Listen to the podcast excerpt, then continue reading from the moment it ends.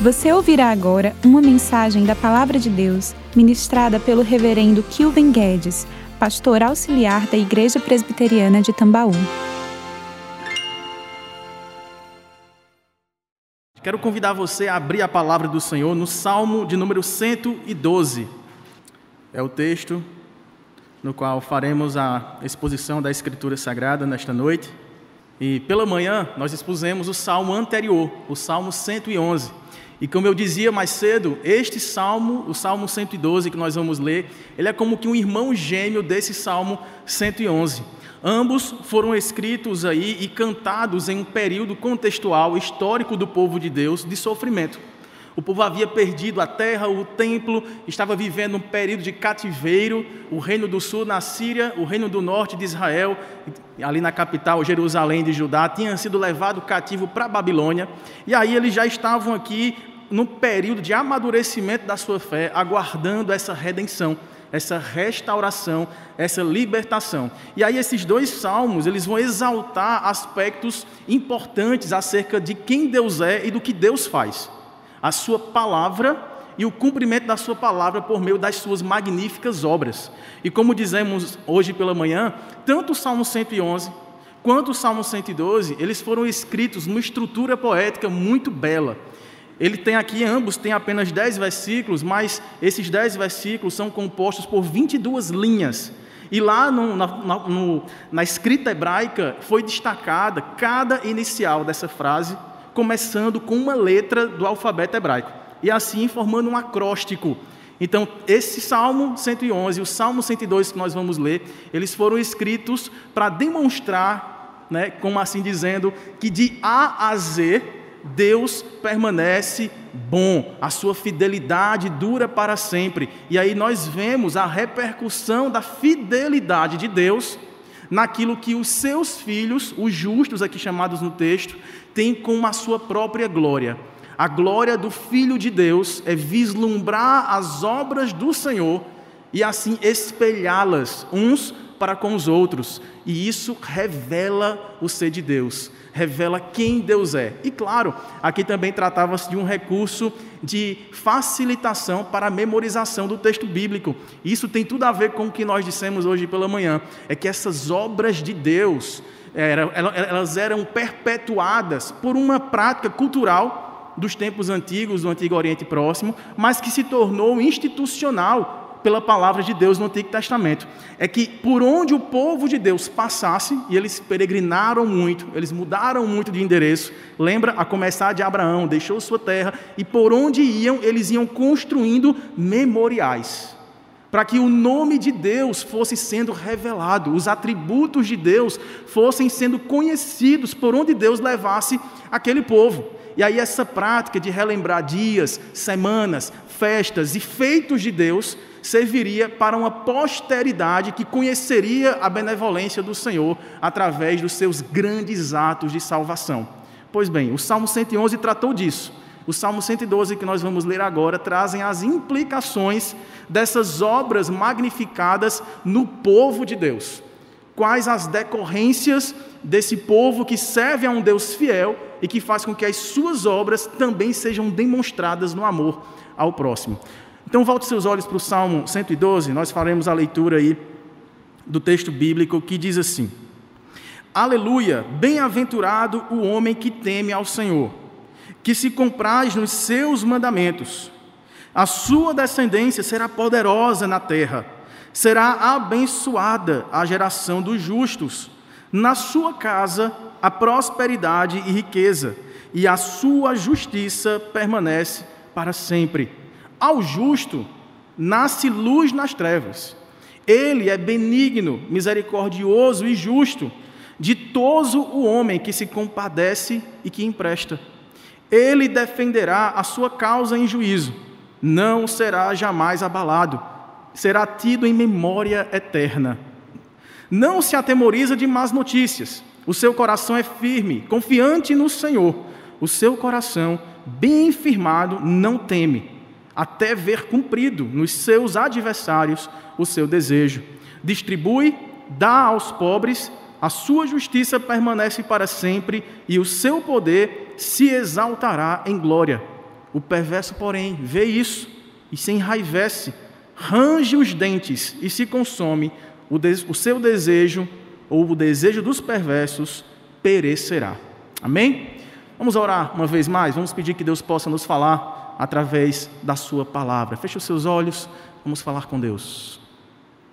Maravilhoso Deus, bendito Pai, Pai de nosso Senhor e Salvador Jesus Cristo, é a Ti que nós estamos prestando este culto ao Deus Pai, Filho e Espírito Santo. E nós queremos ouvir a tua voz, ó Pai, assim como já começamos a ouvir nos louvores cantados, nas orações feitas, nas leituras bíblicas e agora na ministração das Sagradas Escrituras. Pedimos que o Senhor fale ao nosso coração, ó Pai, colocando a tua palavra na minha boca, para que ela fale aquilo que nós necessitamos ouvir, que ela nos encoraje, nos corrija e possa trazer ao nosso coração esperança renovada das obras memoráveis que o Senhor já fez e que fará por meio de nós, para nós e através de nós, que glorifiquem ao Senhor que está nos céus. Oramos assim agradecidos, ó Deus, em nome e por amor de Jesus Cristo. Amém e amém. Meus irmãos, esses dois salmos gêmeos aqui, eles têm essa relação muito interessante. Enquanto que no primeiro, o Salmo 111, ele, ele enfatiza os atributos de Deus: Deus é bom, Deus é justo, Deus é fiel, Deus é poderoso em obras, Deus é compassivo. Aqui no Salmo 112, esses atributos são aplicados aos justos, que aqui são os filhos de Deus, aqueles que são chamados pelo nome de Deus porque fazem parte em uma aliança deste povo chamado das trevas para a sua maravilhosa luz. É aqui neste salmo que nós temos aqui várias ênfases acerca do propósito para o qual nós fomos salvos. É para fazendo as boas obras, os homens as vejam e glorifiquem não a nós, mas ao Pai que está nos céus. Então, Deus é bom, nós devemos, como seus filhos, expressar bondade. Deus é justo, nós devemos ser sempre pessoas que buscam a justiça, a equidade, o bom juízo. Deus é compassivo, nós também temos que ser misericordiosos, porque, como diz o salmista, no salmo próximo a esse, o salmo 103, Deus não nos trata de acordo com os nossos pecados, por quê? Porque Ele é cheio de misericórdia. Então, nós devemos tratar o nosso próximo de igual forma, com compaixão, com misericórdia, com amor incondicional. E assim, os homens glorificarão ao Pai através das, das boas obras que Ele mesmo imprimiu em nossa trajetória, a fim de que por onde passarmos possamos erigir monumentos sobre quem Deus é e sobre as suas promessas que nunca jamais falharão. É assim então que o salmista começa o salmo prometendo que quem vive assim, quem vive para expressar o caráter de Deus na vida, é uma pessoa feliz. Essa vida gloriosa do justo tem como principal característica a bem-aventurança. Aliás, essa é a palavra, se você voltar os seus olhos para o primeiro verso aí, no Salmo 112, depois de aleluia, né, que em semelhança ao salmo anterior, é um salmo conhecido por ser um salmo de aleluia, de convocação, louvai ao Senhor. Logo em seguida ele dá a razão disso, porque quem é de Deus é bem-aventurado. Aleluia! Bem-aventurado o homem que teme ao Senhor e que tem prazer, que se alegra, que se compraz nos seus mandamentos. E aqui, meus irmãos, ele retoma a ideia com a qual ele fechou o salmo anterior. Se você voltar seus olhos para o último verso do Salmo 111, diz aí o texto: O temor do Senhor é o princípio da sabedoria, revelam prudência todos os que o praticam, e o seu louvor permanece para sempre. O segredo, então, para identificarmos quem pertence a Deus e como ele vai reverberar o caráter de Deus nos relacionamentos horizontais é o temor ao Senhor. E esse temor, como nós dizíamos pela manhã, não se trata aqui de medo, aquele medo aterrorizante que nos afasta ou separa de uma situação de perigo. Não. O temor aqui, como receita mágica para termos uma vida prudente, sábia, que glorifique a Deus, é aquele temor de reverência, de respeito, de devoção, de adoração a Deus, e de respeito para com a Sua palavra, de honradez, de compromisso de fidelidade para com o Senhor, que fala e que faz cumprir a Sua palavra. Nós temos aqui então, logo no começo do nosso salmo, essa retomada do tempo ao nos reafirmar, e ele o faz por diversas vezes ao longo desse salmo e de outros salmos aqui, que quem teme ao Senhor encontra razão em Deus para ser feliz. Lembra que nós citamos hoje pela manhã Filipenses capítulo 4, verso 4? E eu dizia que quando não dá para nos alegrarmos nas circunstâncias, nos alegremos no Senhor. Lembra lá o que é que Paulo diz? Alegrai-vos no Senhor. Outra vez digo, alegrai-vos. Não é alegrai-vos nas vitórias, nas conquistas, nos tempos bons, no conforto, na prosperidade, na fartura. Quando estiver ruim, quando estiver apertado, quando estiver difícil, quando você estiver sendo perseguido, aí você pode ser mais contido e deixar esse atributo de Deus, da bênção do Senhor, da alegria de lado e aí passar por um momento de lamento. Não. É uma alegria que deve ser constante, alegrai-vos sempre, porque a razão pela qual nos alegramos não muda. Deus continua sendo Deus. Deus é fiel. Deus vela por cumprir a sua palavra. Palavra essa que nós, como filhos de Deus, conhecendo quem Deus é pela revelação das suas obras e da sua lei, nós nos deleitamos, nos alegramos em saber que estamos servindo não a homens que são falhos, que são infiéis, que não, que não, que não cumprem o que prometem, que falham em suas promessas, não estamos servindo a um Deus que nunca mente, que nunca falha, que nunca se esquece de nenhum dos seus filhos. É por isso que o salmista diz que isso é bem-aventurança. E aqui nós temos alguns sinais dessa bem-aventurança.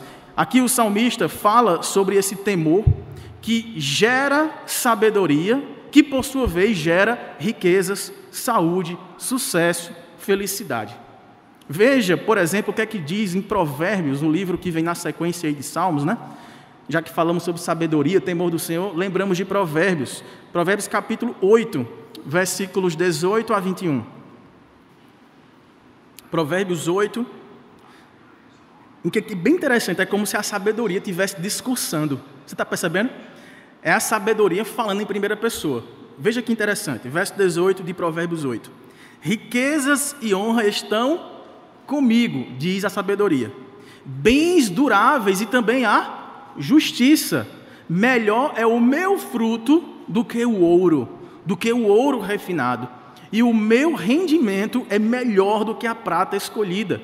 Eu ando pelo caminho da justiça, no meio das veredas do juízo, para dotar de bens os que me amam e lhes encher os tesouros. Veja que coisa interessante. Uma vida de fartura, de prosperidade, de suprimento de necessidades, advém de um coração temente a Deus, que o adora e, portanto, tem uma vida prudente, que não gasta mais do que ganha, que não vive na mediocridade de se endividar para ter um status ou um padrão de vida que algumas pessoas alcançaram e que você ainda não tem essa condição de fazê-lo e, portanto, com prudência e sabedoria, você tem os pés no chão e por isso você desfruta de saúde emocional. Você não vive ansioso, você tem a prudência, que ele diz aqui, é melhor do que o ouro, que o ouro refinado, e você tem um rendimento, a sua renda faz frutificar uma provisão que é suficiente para descedentá-lo, para saciá-lo, para corresponder às suas próprias necessidades e também da sua casa, como veremos adiante, porque tudo isso, esse rendimento é melhor do que a prata escolhida. Mas veja que o caminho desta vida em paz, suprida, tranquila, diz o verso 20 que lemos, é o caminho da justiça, veredas do juízo. Esses que temem ao Senhor, compreendendo a vontade revelada de Deus na Sua santa palavra, buscam essa vida de conformidade com o caráter santo e justo do nosso Deus. Então perceba: temor ao Senhor, reverência à Sua palavra, adoração particularizada e também coletiva, tudo isso produz o que, irmãos, no nosso coração? Essa sabedoria, essa prudência, que uma vez consumada em nosso coração, e diga-se de passagem, quando Tiago escreve sua carta lá no finalzinho da Bíblia, né? no capítulo 1, verso 5, diz que devemos pedir sabedoria. Aquele que não tem, que peça a Deus, que faz o quê? Que a todos dá liberalmente e nada lhes impropera. Então, essa busca pela sabedoria, a receita está clara: é o temor ao Senhor, conhecendo o seu caráter, a sua palavra, a sua vontade revelada, adorando em todo o tempo, manifestando esta bem-aventurança, essa alegria constante, porque o Senhor é o nosso bom pastor e fará com que nada nos falte. Veja que aqui não há uma condenação ao tema das riquezas, pelo contrário, é um fruto, é uma bênção de sabedoria advinda do temor a Deus. Mas esse texto, irmãos, de maneira alguma garante uma promessa de que todos aqueles que temem ao Senhor e são crentes, são chamados filhos de Deus, gozarão de riquezas em seu nível material, de bens fartos, que ninguém passará por problemas de saúde e que todos terão sucesso. O próprio Salmo trata de trazer essas, essa advertência. Se você observar, por exemplo, o verso 4, voltando lá para o nosso Salmo 112 é dito aí, ó, que este justo, ele passa e enfrenta momentos de trevas. Diz, ó, ao justo nasce luz no meio das trevas. Se você observar aí o versículo 7, por exemplo, diz que não se atemoriza, o justo não tem medo de más notícias. Ou seja, elas também existem para o justo. Más notícias, coisas que nos pegam desprevenidos.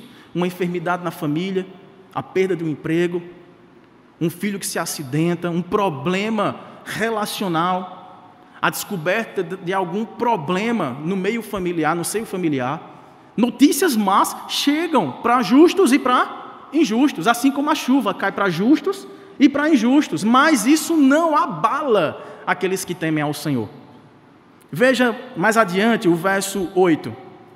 Diz que o coração do justo está bem firmado, ele não tem medo até ver cumprido nos seus adversários o seu desejo. Então, o justo, ele tem também provações com inimigos. O verso 10 confirma isso. O perverso vê isso, vê a bênção do Senhor, vê o justo não ficar abalado com as dificuldades, se enraivece, fica irado, inveja né, o justo, range os dentes, como que maquinando a sua destruição e se consomem, eles mesmos se destroem nas tentativas de maquinações contra os crentes. Mas o desejo dos perversos não prosperará. O desejo dos perversos perecerá. Então, não é que o, salmo está trazendo um argumento de que todo mundo que vai viver no temor do Senhor está imune, protegido de toda e qualquer adversidade. Pelo contrário, existem momentos tenebrosos Existem inimigos à espreita desejando o mal, a perseguição. Existe uma, uma, uma luta contra pessoas que querem ver o seu mal. Mas, em todo esse tempo, o justo não é abalado, porque onde ele está, nasce luz. E a presença do próprio Deus, que é luz, habita a luz e anda na luz, trará também a novidade de luz para o caminho daqueles que fazem a vontade do Senhor. O que nós temos aqui, irmãos, é um Deus que promete, que cumpre, que guarda os seus filhos, que por temor a Ele são amados, cuidados, protegidos, ainda que passando por adversidades. Se nós, por exemplo, voltarmos, já que citamos Filipenses capítulo 4, volte lá então para o texto bíblico, Filipenses capítulo 4. Desta feita, a gente vai ler um versículo muito conhecido, que muitos caminhoneiros colocam na traseira do seu caminhão. Filipenses capítulo 4, verso 13, né? Mas nós também leremos o verso 19. Só para a gente contextualizar, né? E trazer uma, uma correta interpretação desse versículo, para que não fique um pretexto, né? Texto com seu contexto, ele deve ser respeitado. Vamos ler juntos os versos 12 13 e também o 19. Vamos lá, Filipenses 4, 12. Tanto sei estar humilhado, como também ser honrado.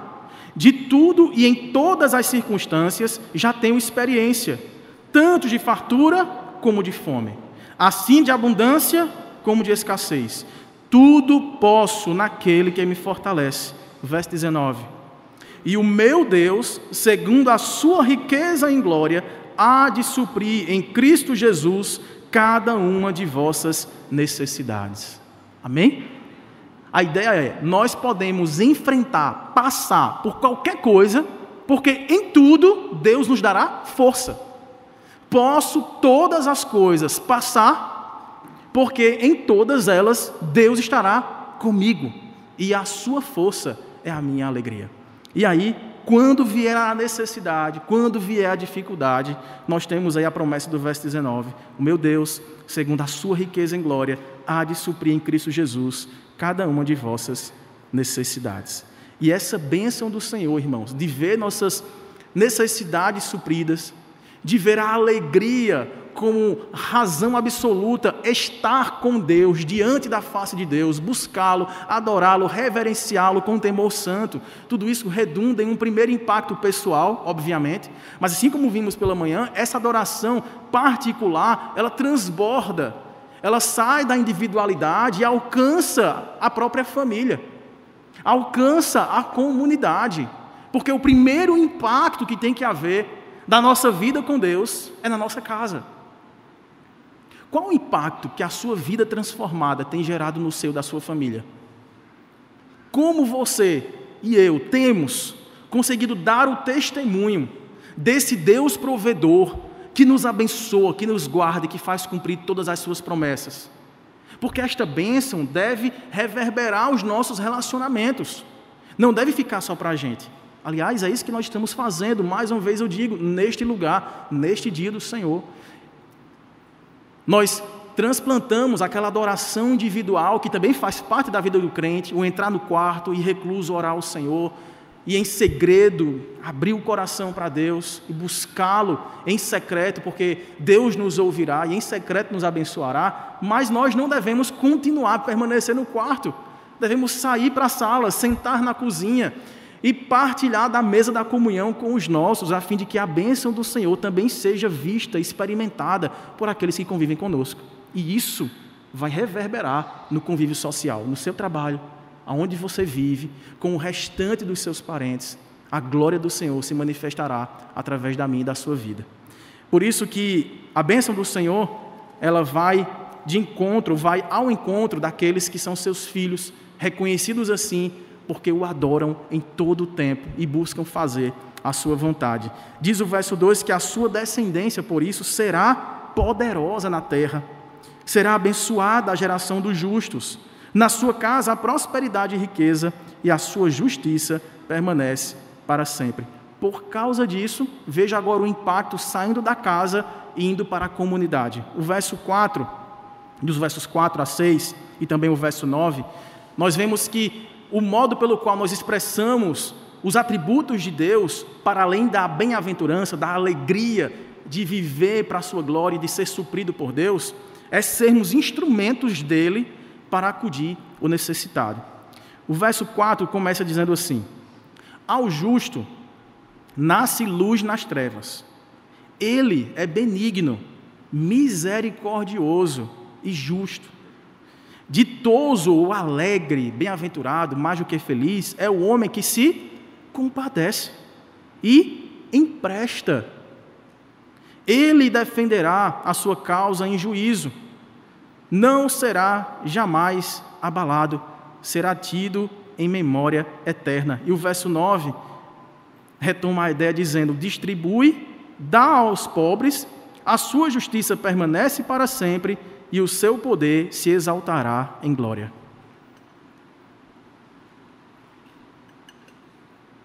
Vocês perceberam a tese aqui do salmista? O que ele está dizendo é assim: ó, a fidelidade do Senhor realiza-se no amor ao próximo necessitado. Deus é fiel para com os justos e a sua fidelidade é vista e percebida na medida em que o justo é instrumento da sua compaixão para alcançar o necessitado. E veja que ele começa no verso 4 falando dessa relação luz e trevas.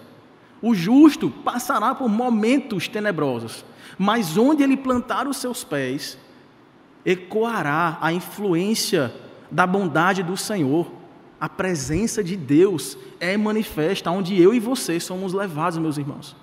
E aí, olha que coisa interessante, a forma como arquiteta aqui o, o profeta Isaías. Avance um pouquinho aí para Isaías, capítulo 58. Olha como ele pega essas duas ideias, da justiça e da compaixão. Isaías capítulo 58, versículo 10. Podemos ler juntos esse versículo? Leiamos? Se abrires a tua alma ao faminto e fartares a alma aflita, então a tua luz lá será das trevas, e a tua escuridão será como o meio-dia. Louvado seja o Senhor. Se nós abrirmos as portas da nossa casa ao desamparado, se nós abrirmos o bolso, estendermos a mão oferecermos suporte e ajuda ao próximo que está em necessidade, ainda que seja em meio às trevas, a luz ali nascerá. Meus irmãos, é um privilégio sem tamanho ter a bênção de Deus para ser usada como espelho da bondade do Senhor para aqueles que convivem conosco, ou para aqueles que vão se bater com a gente no meio da jornada. Um desconhecido, lembra da parábola contada por Jesus acerca do bom samaritano? A pessoa que estava em necessidade, ferida, quase que mortalmente, um moribundo, diz o texto, alguém que estava desamparado, sozinho, desnudo, faminto, espancado, prestes a ficar ali e morrer ali mesmo, era um completo desconhecido de quem passava. Passou um sacerdote, nada fez, temendo tocar no morto e ficar impuro para não conseguir mais exercer a sua profissão. Passa um levita de igual modo, passa longe, com medo de se envolver com assuntos estranhos. Vai que é um bandido, vai que é um assaltante, um ladrão, alguém que está fugindo da polícia. Eu não vou me meter com isso. Mas eis que vem um samaritano, numa estrada perigosa. E muito provavelmente, ligando Jericó a Jerusalém, tratava-se de um judeu ali. E o samaritano, culturalmente, historicamente falando, era inimigo. E ele dizia assim: Olha, se eu fizer o bem, eu só tenho a perder aqui. Porque se eu fizer o bem, essa pessoa pode ser um malfeitor e eu vou ser contado entre eles. Se eu fizer o bem, ainda que ele não seja um malfeitor, mas seja um judeu, a minha família me desprezará, por ter ajudado, aos olhos deles, alguém impuro.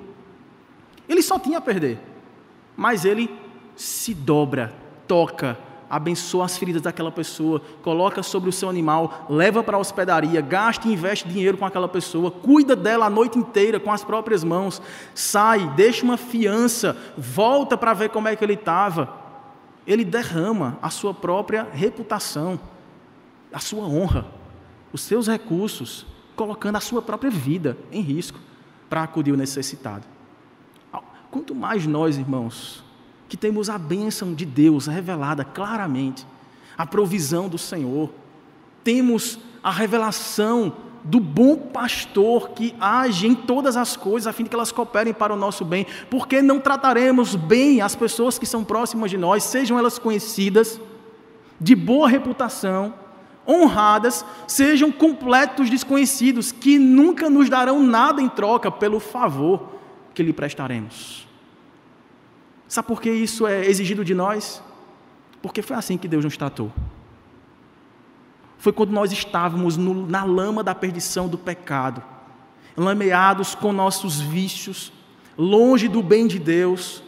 Como diz a Escritura, éramos por natureza filhos da desobediência, andávamos desgarrados do, do rebanho do Senhor, mas eis que o bom pastor foi lá naquele poço sem saída, naquele buraco onde nos encontrávamos, naquele mau cheiro do pecado, na sujeira de nossas feridas e do nosso desprezo completo à lei do Senhor, e nos amou.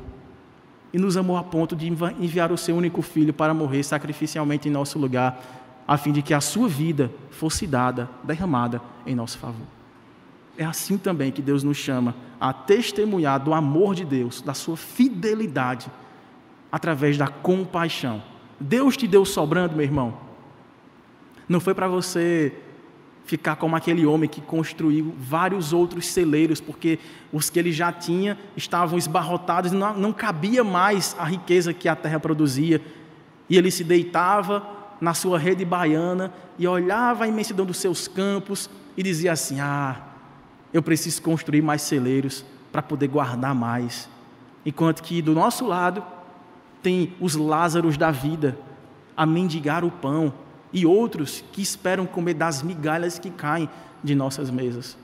Não precisa sobrar muito para que façamos algo, porque certamente o pastor que age poderosamente para nos trazer provisão é aquele que nos dará oportunidades para fazer o bem e revelar sua compaixão para com aqueles que estão necessitados e que eu e você temos essa esse chamado para atender, para acudir. E depois disso, com esse impacto que começa na vida pessoal, reverbera no seio familiar e vai para a comunidade, nós temos a conclusão do Salmo, se você voltar então para o Salmo 112, com a ideia de que o justo, mesmo temendo ao Senhor, buscando fazer a sua vontade e sendo compassivo para com as pessoas, amoroso para com o próximo, ele passará por adversidades, mas em tudo ele já é vitorioso. Diz aí o verso 7, 8 e 10 que nós já lemos. Não se atemoriza de más notícias. O seu coração é firme, confiante no Senhor. O seu coração está bem firmado. Não teme, não tem medo de nada. Até ver cumprido nos seus adversários o seu desejo. E o verso 10: o perverso vê isso e se enraivece, range os dentes e se consome o desejo dos perversos perecerá. A ideia aqui, irmãos, é de um justo que experimenta esse relacionamento íntimo com o Senhor, que repercute para os seus relacionamentos horizontais, que faz o nome de Deus conhecido por sua bondade, fidelidade, retidão, justiça e provisão por onde quer que passe, nas oportunidades recebidas por Deus para apresentar a quem não conhece a Deus o caráter desse Deus essa pessoa certamente vai ser perseguida. No mundo, nós teremos aflições, porém temos que ter bom ânimo, porque Jesus, em nome de quem vivemos, em nome de quem falamos, em nome de quem nos relacionamos, em nome de quem trabalhamos, em nome de quem ganhamos recursos, e em nome de quem distribuímos recursos com os necessitados, esse Jesus venceu. E nele somos mais do que vencedores. Diz que a imagem aqui é, é, é até assustadora. O verbo aqui é, é, um ranger de dentes tão violento que os dentes vão se desgastando. Eu não sei aqui como eu sofro, sofro de bruxismo, né? De ficar à noite ali, ó, esfregando os dentes, né? A gente sofre bastante, tem que dormir até com aquelas placas de boxeador para não perder os dentes. Mas essas pessoas que olham para o justo, para a vida do, daquele que teme ao Senhor, elas desenvolvem um, uma, uma ojeriza, uma raiva, uma ira grande que ela fica rangindo os dentes a ponto dos dentes se desgastarem. E como diz aí, ó, o versículo final, o perverso vê isso, sem enraivece, range os dentes e se consome. Ele fica maquinando o mal, bolando planos para passar você para trás, para derrubar, para fazer você desistir, para plantar obstáculos no seu caminho, a fim de que o amor de Deus não prospere, não alcance os objetivos pelo qual eu e você somos colocados em ambientes adversos e de dificuldade. Mas é lá que, ainda que ele se enraiveça e o inimigo de nossas almas tente fazer com que caiamos em, em, em tentações, sejamos envergonhados, passados para trás, desamparados, diz aí que o desejo deles jamais prosperará. Se você avançar para Romanos, capítulo 8, versículo 28, texto bem conhecido de todos nós, mas mais uma vez há necessidade de relembrarmos o contexto dessa frase, assim que ela, a fim de que ela seja bem aplicada ao nosso contexto aqui, Romanos 8, né? O versículo 28.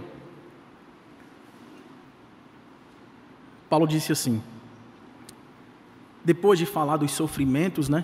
E depois de falar que a gente não sabe nem orar como convém, ele diz assim: Sabemos, porém, que todas, todas as coisas, boas e ruins, cooperam para o bem daqueles que amam a Deus, daqueles que são chamados segundo o seu propósito.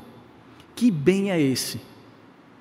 Diz o verso 29. Porquanto aos que de antemão conheceu, também os predestinou para serem conformes, tomarem a forma do Filho de Deus, a fim de que ele seja o primogênito entre muitos irmãos.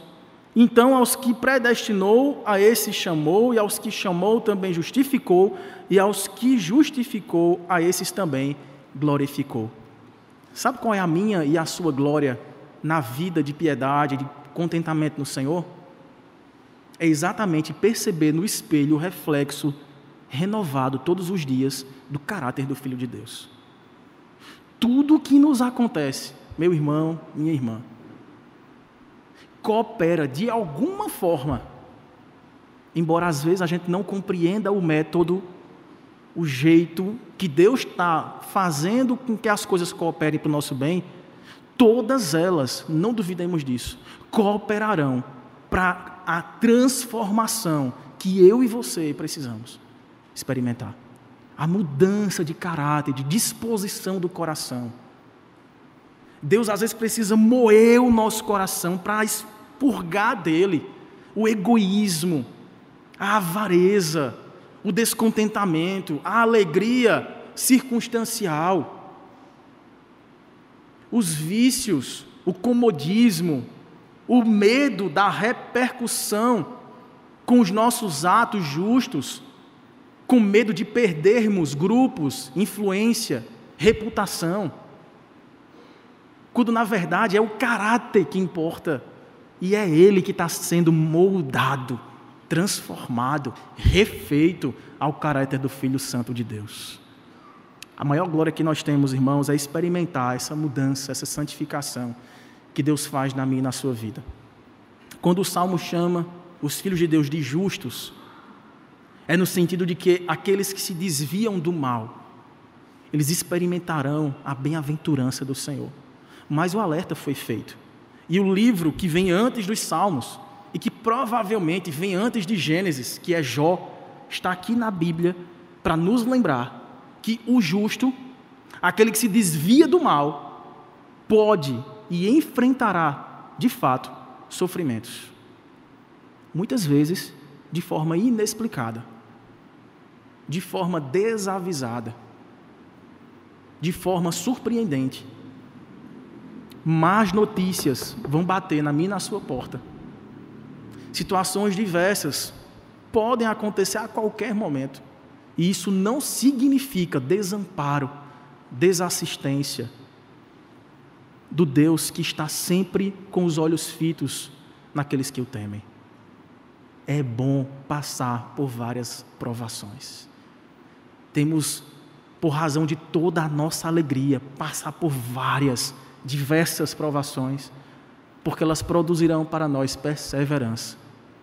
E essa perseverança nos confirmará como aqueles que resistem no dia mal, porque revelam em todo tempo a bondade de um Deus santo, justo, que se compadece do necessitado. Você e eu temos o maior tesouro, a maior bênção que qualquer ser humano poderia ter. Nós temos a habitação do próprio Deus no nosso coração, temos o perdão dos nossos pecados, temos a presença ininterrupta do Espírito Santo que ora por nós, que nos convence do pecado, da justiça, do juízo, da vaidade, do egoísmo e de todos os pecados que tentam nos afastar do Senhor e que nos acalma, consola e abraça no dia da perseguição, da angústia, da injustiça, da infâmia. Porque a bem-aventurança que o Senhor promete aos seus filhos, ela é dada em meio às dificuldades. Para encerrar, só para a gente lembrar os oito tesouros ou pérolas de bem-aventurança que Jesus, o próprio Filho de Deus, nos prometeu em Mateus capítulo 5. Porque bem-aventurados são os pobres de espírito. Bem-aventurados são os que choram pelos seus pecados.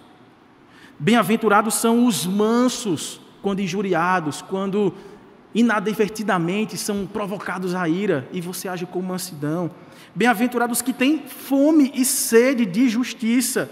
Bem-aventurados os compassivos, os misericordiosos, os limpos de coração. Bem-aventurados os pacificadores.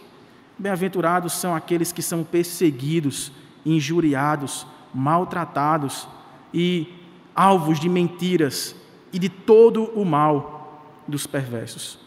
Diz o verso 12, vamos ler juntos? Regozijai-vos e exultai, porque é grande o vosso galardão nos céus, pois assim perseguiram aos profetas que viveram antes de vós.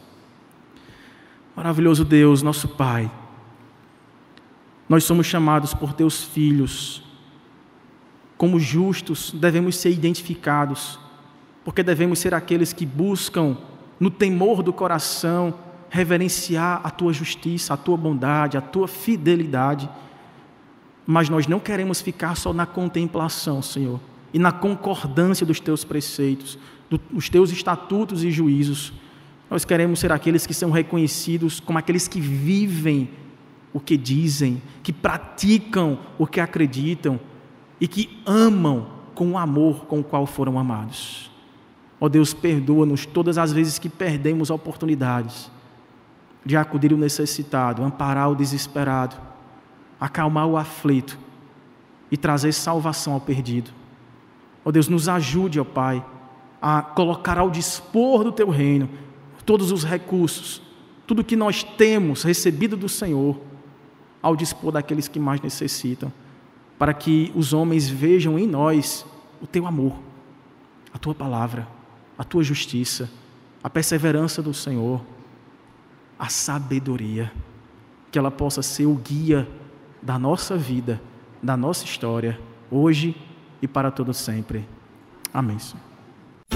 Você encontrará mensagens como esta, além de outros conteúdos e informações, nos canais oficiais da Igreja Presbiteriana de Tambaú, no Facebook, Instagram e YouTube. Deus abençoe sua vida.